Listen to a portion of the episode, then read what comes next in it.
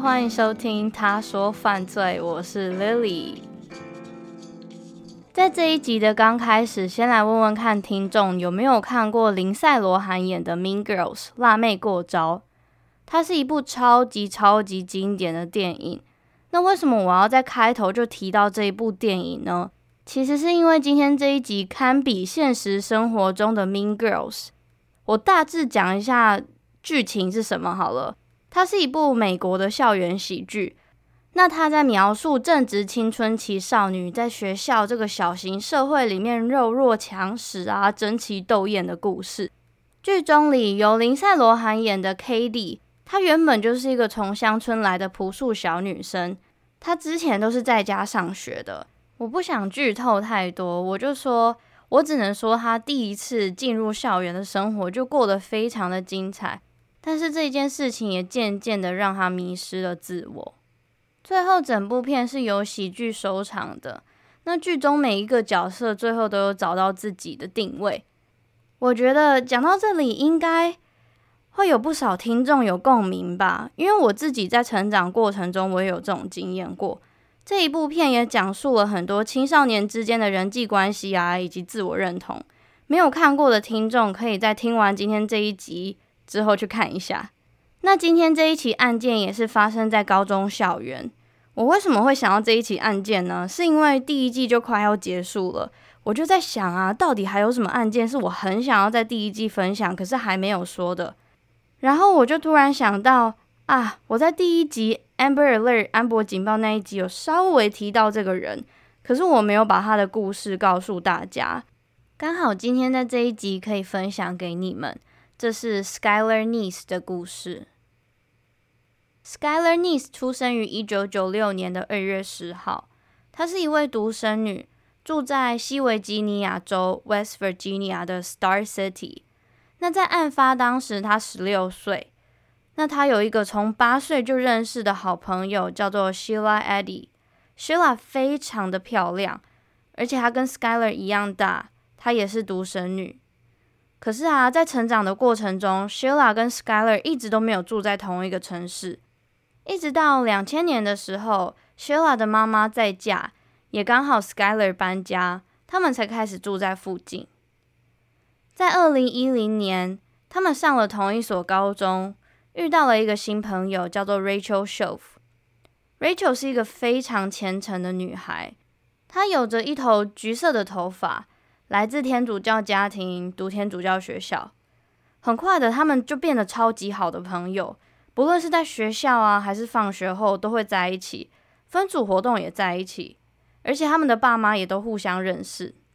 又加上美国高中生很闲，他们下午三点就放学了，而且还没有课后作业，所以很多，基本上大多数的人是会参加社团的，像是最有名的就是美式足球啊，或是棒球，还有乐队。所以因为这样子，他们三个在一起的时间又更长了。可是 Skyler、Sheila 跟 Rachel 开始会做一些违法的事情，比如说像是喝酒、抽大麻，还是违反宵禁时间。是不是违反宵禁时间？听起来好像蛮酷的。我来解释一下好了。我不太确定美国现在还有哪几州有宵禁。嗯，据我所知，好像最近因为非裔平权运动，有一些州又开始实施了。可是，其实宵禁就是在某一些城市里面有法令规定，未成年的孩子在礼拜天开始到礼拜四晚上的十点到早上六点这之间不能在街头游荡。那礼拜五跟礼拜六这两天呢，可以，可是需要成人或是监护人的陪同。OK，补充完了，让我们回到案件。可是啊，在朋友之间有流传这么一说。其实 Sheila 是这个团体里面的坏榜样。过去跟他相处过的同学都说他 mean and controlling，就是很会挑拨离间，也很知道怎么操纵人心。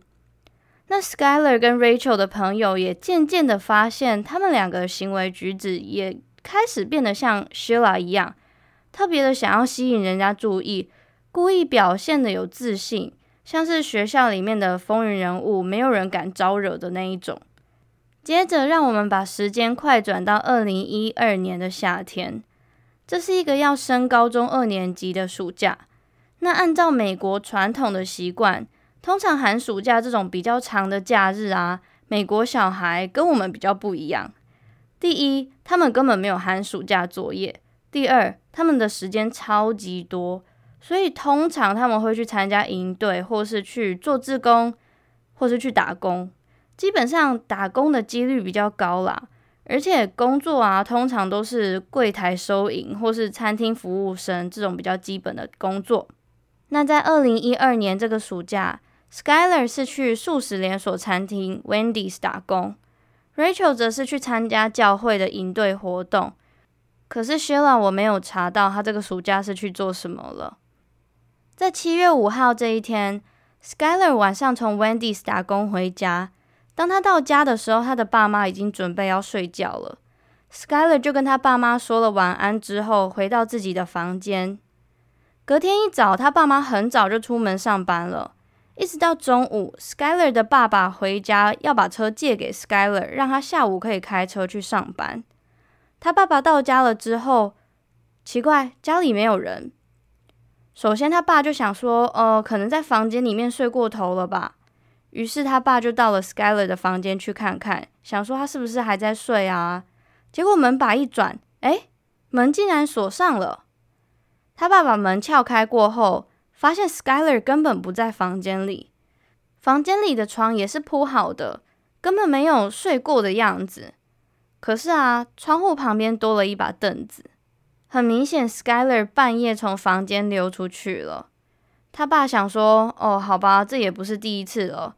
于是他就打电话给 Skyler 的妈妈，问说：“诶，你知不知道 Skyler 去哪里了？他不在家，你有跟他联络吗？”可是他妈也就老神在在的说：“哦，是哦，可能跟他朋友出去玩了吧？那你打电话给 Sheila，他们两个应该在一起。Sheila 也就是 Skyler 从二年级就认识的那个好闺蜜。接着他爸打给 Sheila 问说：“诶，Skyler 有没有跟你在一起啊？或是你有没有跟他联络啊？” Sheila 回答：“呃，我昨天在半夜的时候有跟他讲电话啦，可是，在那之后我们就没有联络了耶。”在电话挂掉之后，Skyler 的爸爸又多打了几通电话给他的朋友，可是朋友们都说不知道 Skyler 在哪里。这时候虽然让人有一点点紧张，可是他爸妈想说，应该不管怎么样，Skyler 都会去上班吧？他没有道理不去上班啊。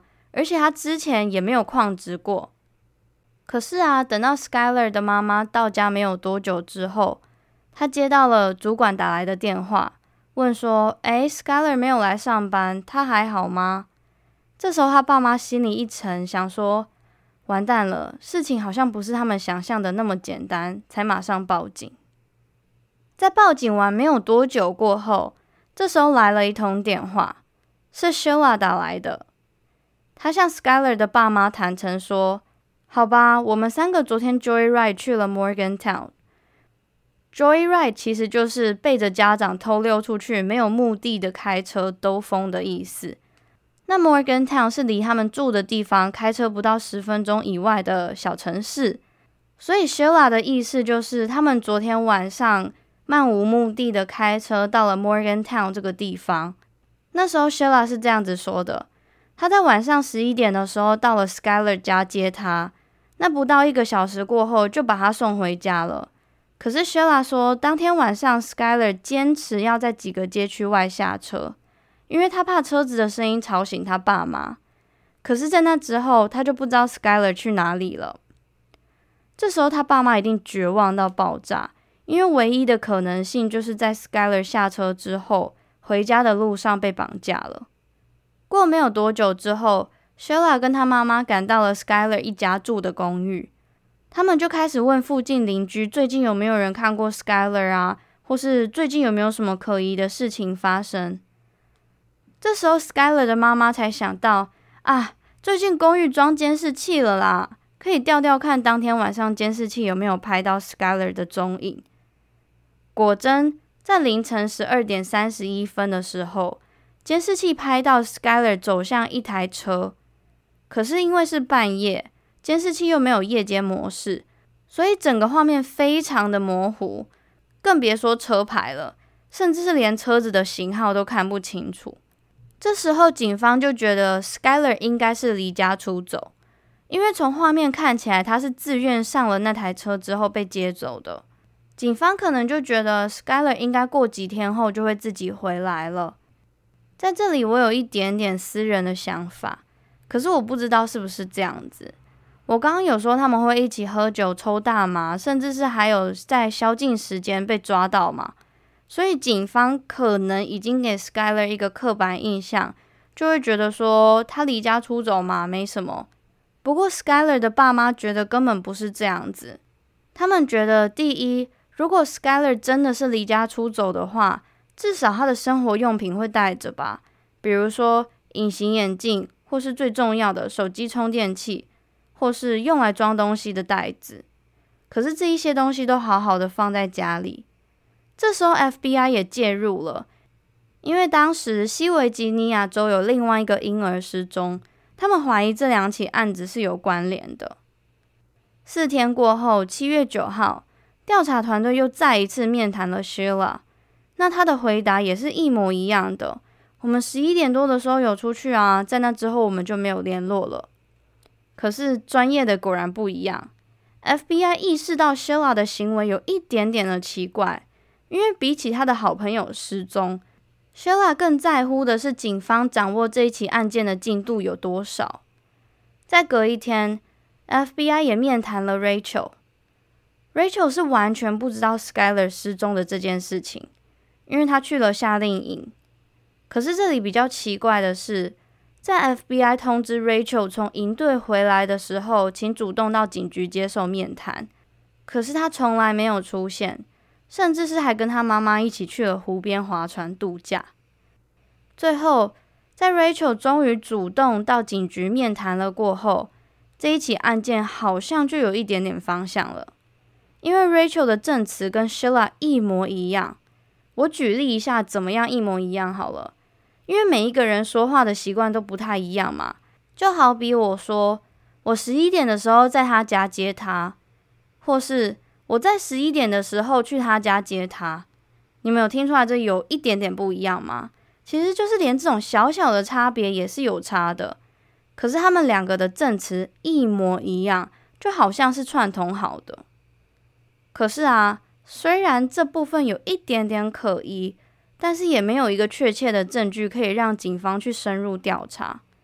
他们两个当时只被列为了 person of interest，跟案件有相关的关系人。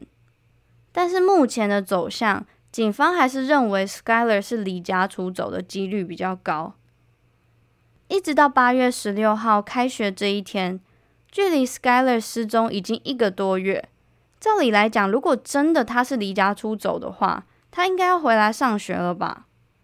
而且啊，其实，在这一个多月，警方也不是说闲着没事做，他们有把这一起案件和在一个月前发生的银行抢劫案连在一起，因为他们发现银行抢劫案的其中一位凶手跟 Skyler 是朋友，那这个人也曾经跟 Sheila 有情感上面的纠葛，所以目前这一起案件有三个犯案关系人：Sheila、Rachel。还有这个抢银行的男生。接着，九月三号，警方扣押了 Rachel 还有 Sheila 的手机。同时间，警方的头脑也终于通了。他们突然想到：哎，对啊，为什么不调监视器回去看那一天晚上十一点的时候，Sheila 到底有没有接到 Skyler？因为他有可能说谎嘛。只是因为他是他的好朋友，所以看起来很无害。而且这个时候，学校也开始有了谣传说，在 Skyler 失踪的那一天，状况是这样子的：他们三个一起开车去外面吸毒，然后 Skyler 吸毒过量，overdose 了。而且对于高中生来说，有同学失踪这件事情，应该算是一个非常严重的事情吧？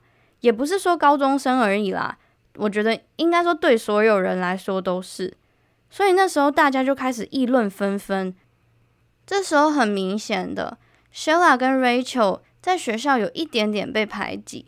那因为这样子，他们相处的时间又变更多了。第一，他们的好朋友失踪了；第二，学校的舆论让他们只能互相扶持彼此。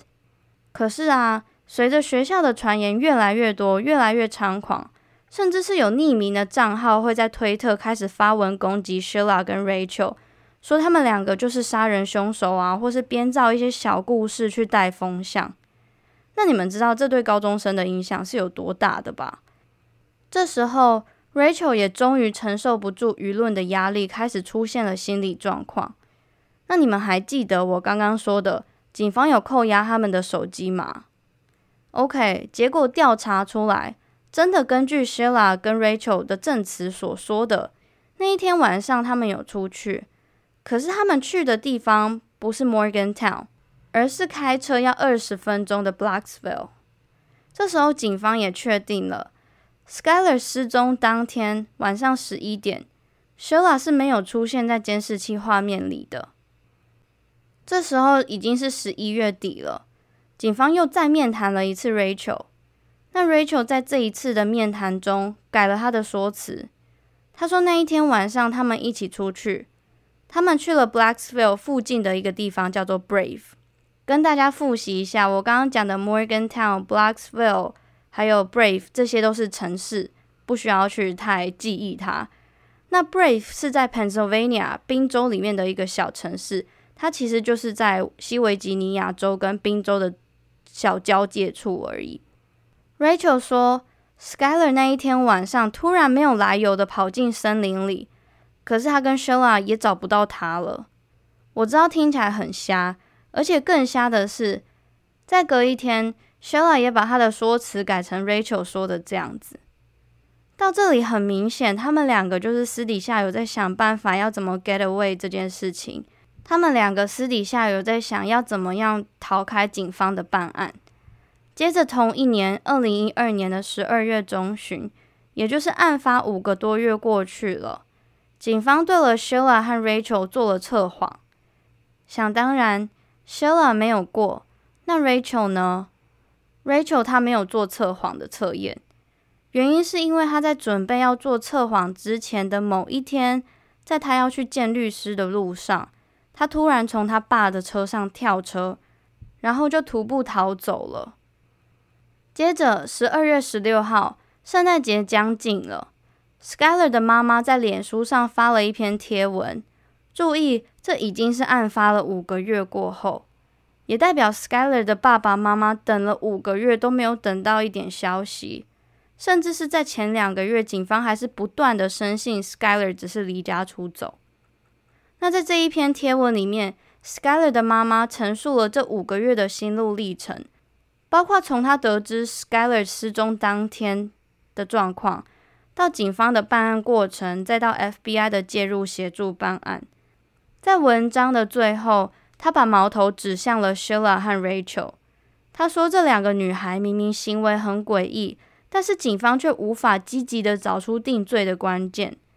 Skyler 的妈妈在文章里面说道：“他们说谎，他们串供，他们没有通过测谎，但是他们却还是过着那个平凡的日子。”最后，Skyler 的妈妈说道：“我深深的觉得我女儿已经遇害了，而且可能是被谋杀的。”过没几天，圣诞节过后，十二月二十八号，这时候 Rachel 的精神状态已经非常非常的紧绷了。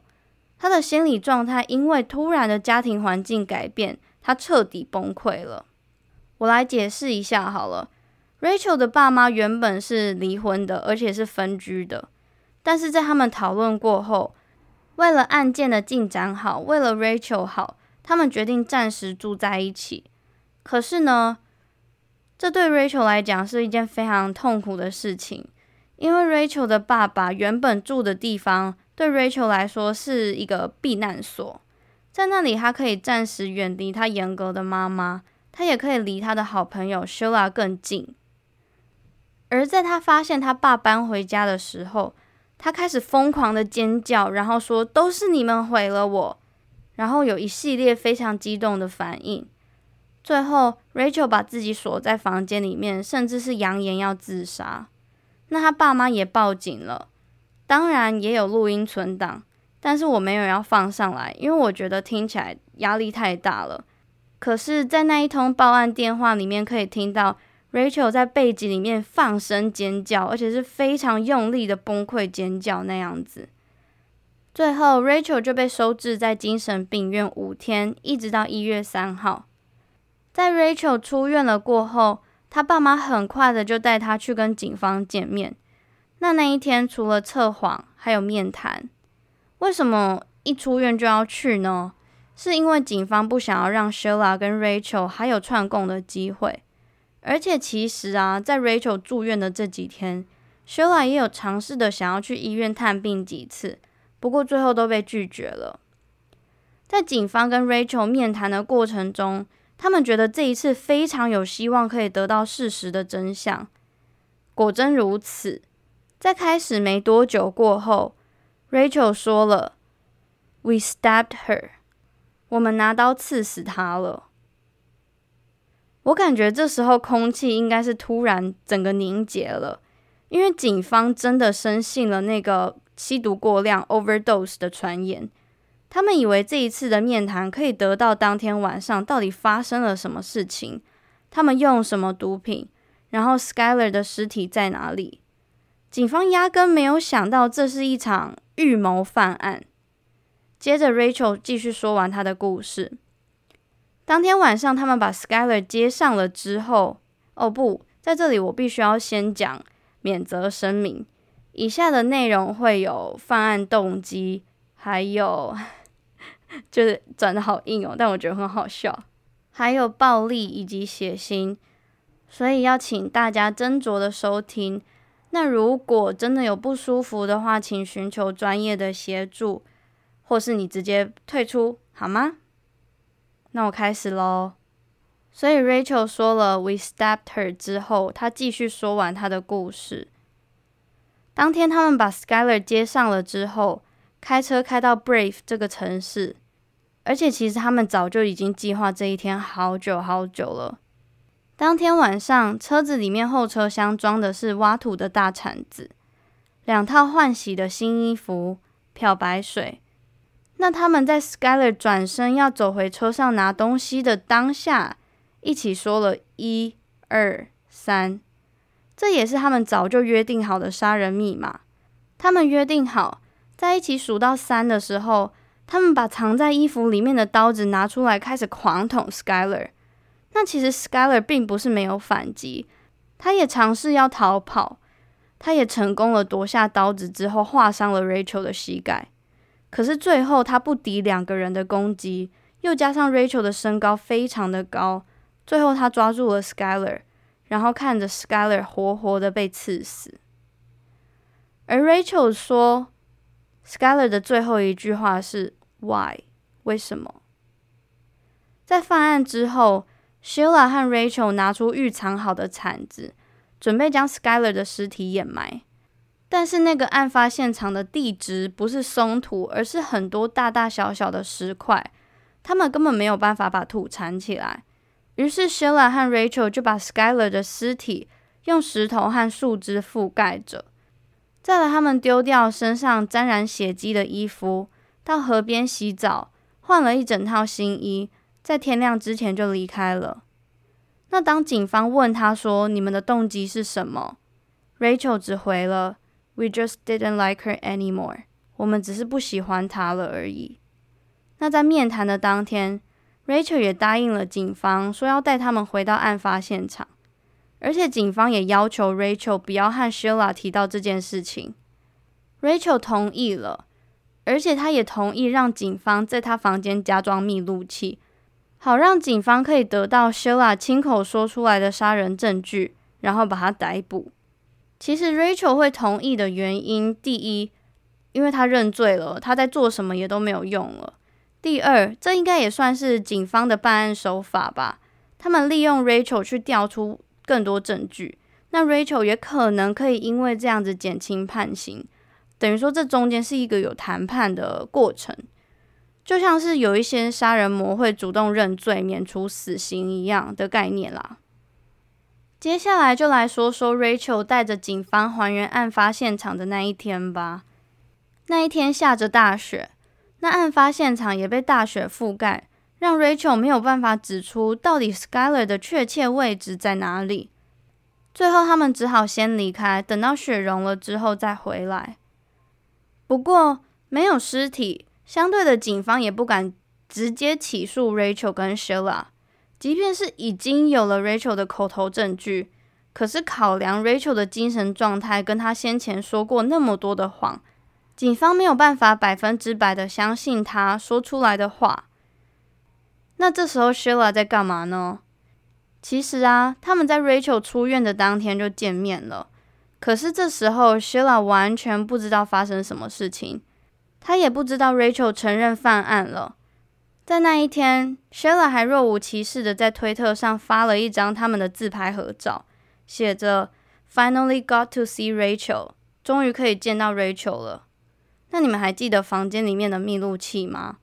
很不幸的。在当天，密录器完全没有捕捉到一些可用的证词，这代表了警方还是不能百分之百的确定 Sheila 跟 Rachel 就是凶手。接着，在二零一三年一月十六号，调查人员带着警犬回到了案发现场，他们终于找到 Skyler 的遗骸。终于，在案发六个月过后，Skyler 终于被找到了。可是这时候，Rachel 跟 Sheila 还是没有被制裁，原因是因为警方必须要收集更多更有力度的证据，好让被告方的律师无法辩驳。那在 Rachel 出院的隔一天早上，Sheila 连续发了两个推特，第一则是我第一次觉得那么无言，第二则是 Holy fuck，我不解释了，反正就是很不雅观的话啦。那从这里可以推测。Sheila 一定知道了一些什么，他知道他逃不掉了。为什么呢？因为 Sheila 是一个非常擅长利用人的聪明女孩。她在过去的半年间，曾经利用了 Skyler 的爸妈，还有他的朋友跟亲人，去了解警方办案的程度。一直到警方意识到 Sheila 不对劲，才主动向这些人提起说，千万不要再跟 Sheila 说案件的进展了。那他是怎么利用人的呢？好比说，Sheila 会到 Skyler 家，坐在 Skyler 的床上哭啊，告诉他爸妈他到底有多想念 Skyler。他也会跟 Skyler 的爸妈说，到底谁会这么残忍的杀了 Skyler？她就是一个超级会操纵人心的美魔女，可以这样讲吗？接着到了三月十三号，警方找到的遗骸 DNA 报告终于出来了，是 Skyler niece。接下来我讲的这个可能会让有些人觉得很生气。最恶心的是，那一天，Sheila 在推特上写了 “Rest easy, Skyler. You'll always be my best friend.” 安息吧，Skyler，你永远是我最好的朋友。那 Rachel 也有说：“Rest in peace, baby. I love you and miss you more than anything. May you finally have justice.” 安息吧，宝贝。我爱你，也很想你，希望你可以找到属于你的正义。我的天呐，我我不敢，我不懂诶，这这什么概念？就是大家可以来帮我解释一下吗？嗯、是你就是装傻要装到底的意思吗？我我不懂。那刚刚我们有浅谈过了一下动机，就是 we just didn't like her anymore，我们只是不再喜欢她了。可是，到底是怎样子的不喜欢，到一定要杀了一个人呢？我只能说，这一切都是友情之间的斗争。在我们成长的过程中，一定会有几个比较好的朋友嘛，而且也不一定只有一个。那在校园生活的团体里面，如果是两个人，没问题，超棒；四个人好像还可以，六个人就有一点太多。那奇数的话呢？三个人、五个人。我自己觉得，通常会有很大的几率会有一个人被 left out，被排除在外。那 Sheila、Rachel、Skyler 之间也有这种问题，像是 Sheila、Rachel 会约好隔一天上学要穿一样的衣服，这是不是听起来没什么？可是当它发生在校园这个小型社会里面，你的好朋友约好穿一样的衣服，你却没有被通知，你看起来超怪。除了自己自身感受不是很好以外，应该也会去担心别人的眼光吧。那除了这件事情以外，还有一件非常关键的事情，在二零一一年八月十六号，Skyler 不小心知道了 Sheila 和 Rachel 的秘密。在这一天晚上，他们喝了几杯酒之后，Skyler 意外发现 Sheila 和 Rachel 在发生性行为，而当时 Sheila 和 Rachel 都是有男朋友的。那那一天最终就是以 Sheila 和 Skyler 在吵架为收场。要，可是要这样子说，好像也不是非常有说服力，因为其实 Skyler 并不是不能接受这件事情的。他在过去也曾经挺身支持同志婚姻平权。那在他身边也不少朋友是同性恋，又加上 Sheila 跟 Rachel 的关系好像也算是蛮公开的。渐渐的，Skyler 跟 Sheila 的关系就变得不太好。有的时候甚至是会在推特上面公然吵架，可是他们还是持续的见面，我不知道为什么。那压倒性的一件事情，就是在二零一二年的六月，案发前一个月，他们两个一起去了加州的海边玩。我不太确定为什么，就是已经吵架了还硬要出去玩。我读到的资料也没有说是为什么。那我个人的推测是，有可能他们是两个家庭，就是已经非常熟悉了嘛。而且 Skyler 跟 Shila 又是一起长大的好朋友，所以有没有可能他们是一起跟家人出去玩的？我也不确定，我个人臆测啦。那在那一次的旅途中，他们有一次非常严重的争执。Sheila 当时回到西维吉尼亚州的时候，就说了：“Skyler must die。” Skyler 应该要去死。那大概也是那个时候，他们开始策划犯案的。可是其实啊，Skyler 也不是不知道自己被霸凌。Sheila 跟 Rachel 其实常常要把杀他以玩笑话的挂在嘴边。据说有一次，同学还主动的跟 Skyler 提起这件事情。那当时 Skyler 回他说：“你不要听他们乱讲啦，他们在闹的而已。”那犯案过程讲完了，就来讲审判吧。在 Rachel 认罪了以后，二零一三年五月一号第一次开庭，他在当庭向 Skyler 的家人道歉了。呃，影片很长，我会把影片放在 Instagram，可是我不打算翻译，因为就是一些嗯不是很重要的东东。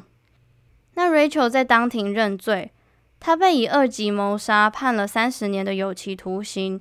十年后可再审是否有假释的机会。在 Rachel 被审判的同时，Sheila 跟她妈妈正在共进晚餐。其实事情是这样子的：警方原本是要去 Shula 家逮人，可是发现她没有在家，于是调查人员就打电话给 Shula 的妈妈说：“Shula 还需要再面谈一次。那他妈就回说：“我们在某某餐厅吃饭啊，吃完之后我会带她到警局。”然后警方就一个神速，帅气的赶到这一间餐厅。等到他们用餐完离开餐厅之后，警方就刚好一个 move，然后逮捕了 Sheila。也很快的，新闻媒体就把这件事情大肆的传开了。在当时，无论是街坊邻居还是他们高中同学，都被这件事情吓坏了。就像我讲的，他们知道这两个女生有问题。但是不知道是这么残忍的，亲手杀害了自己的好朋友。接着来讲 Sheila 的开庭，她的第一次开庭是在二零一三年的九月十七号，他否认犯行。那在这里比较值得一提的是，Sheila 在开庭的当天，她是自带妆发的，她美美的出庭，是真的很美哦，化妆化得很漂亮，头发还上卷子，而且她还会对着镜头微笑。那因为他否认犯案，所以就只好延后再审。最后，他是在二零一四年的一月二十四号，这一次没有漂亮了。他戴着眼镜，然后很朴素的出庭，最后被判无期徒刑，十五年后可再审是否有假释的机会。我有查到，他们两个现在都关在同一个监狱里。那我来补充一点，Sheila 真的是一个蛮可怕的人。因为在开庭的过程中，他看起来非常的轻松。另外加上我前面有说的，数数到三是他们设计好的杀人密码嘛。那在二零一三年的四月一号 Sheila 在推特上面发了不少个暗示，他们真的杀了 Skyler 这件事情。有一个让我印象很深刻的是，他写着 “We really did go on three”，我们真的数到三了。最后来做一个案件补充，也就是我在安博警报提到 Skyler Niece 的时候讲到的 Skyler Law，就是在 Skyler Niece 这件事情过后特别成立的法案。那因为 Skyler 的失踪在第一时间是被警方认定为自自愿离家出走的，所以那时候没有安博警报的释出，才导致半年后 Skyler 的遗体才被找到。这对家属来说也算是一个长时间的折磨吧。那如果今天警方往正确的方向办案，或是有释出安博警报的话，虽然不能挽回 Skyler 的生命。不过可以让他的家人那一个一直悬着的心提早放下，因为失踪的状况很难不去让人抱着他还活着的心态。可是如果你去想他还活着，可是有一天传来的噩耗就会让人家更难受。所以西维吉尼亚州政府在二零一三年成立了 Skyler Law，在那之后，只要是十八岁以下的失踪人口。无论是疑似被绑架或是自愿离家出走的，都会有安博警报 （Amber Alert）。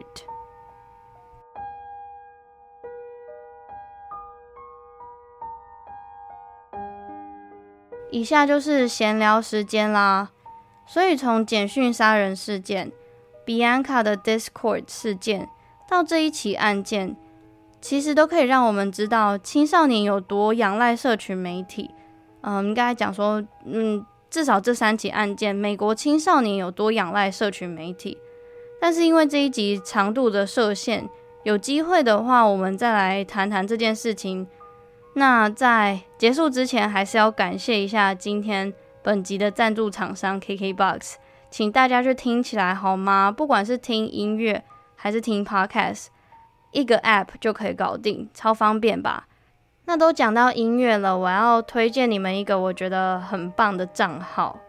不知道你们知不知道，有一个 Instagram 的账号叫做懂听。在这里，我想要推荐大家，他每一天都会分享至少两首音乐，睡前音乐跟起床音乐，请大家都去用 KKBOX 听好吗？然后我最后想要分享几句我最近听到我觉得很棒的几句话给你们。跟这一起案件没什么关系，因为我们现在就是已经在一个闲聊的时间了。可是我就是很想分享啦。第一个是清风在金曲奖拿到最佳国语男歌手的时候，最后他说：“我想要很自私的对自己说，谢谢我自己没有被打倒，谢谢我自己死命的继续唱歌，死命的继续歌颂。然后你很努力了，谢谢。”我当下听到这一段的时候，我是。我现在讲到也觉得很感动，我是泛泪的，嗯，我就是觉得每次听完这句话，我都觉得好有能量哦。有时候真的是要适时的感谢自己存在在这个世界上，然后给这个世界上贡献的价值，即便是一点小东西都没有关系。这句话也刚好很适合过场到我想讲的第二个，是我在说唱新时代里面听到的一个选手说的，他说。每一个灵魂都是独一无二的。我相信，就算这个世界不公平，但并不代表你不能善良。怎么办？我就很很容易被这种，他也不是鸡汤，就是很容易被这种话鼓励耶。就是因为我很喜欢这种话，所以我才想要分享给你们。我在猜，有些人听到这里一定觉得我在废话，或者是觉得我在浪费时间讲一些跟主题没有相关的事情。可是我觉得，如果我分享这两句话可以帮助到至少一个人，那比起被骂，我觉得这是一件更有价值的事情。好啦，那就话不多说。如果你想知道有关这个案子更多的资讯的话，欢迎你到 Instagram 搜寻“他说犯罪 ”，She tells true crime。谢谢你的收听，I will see you next Monday，拜拜。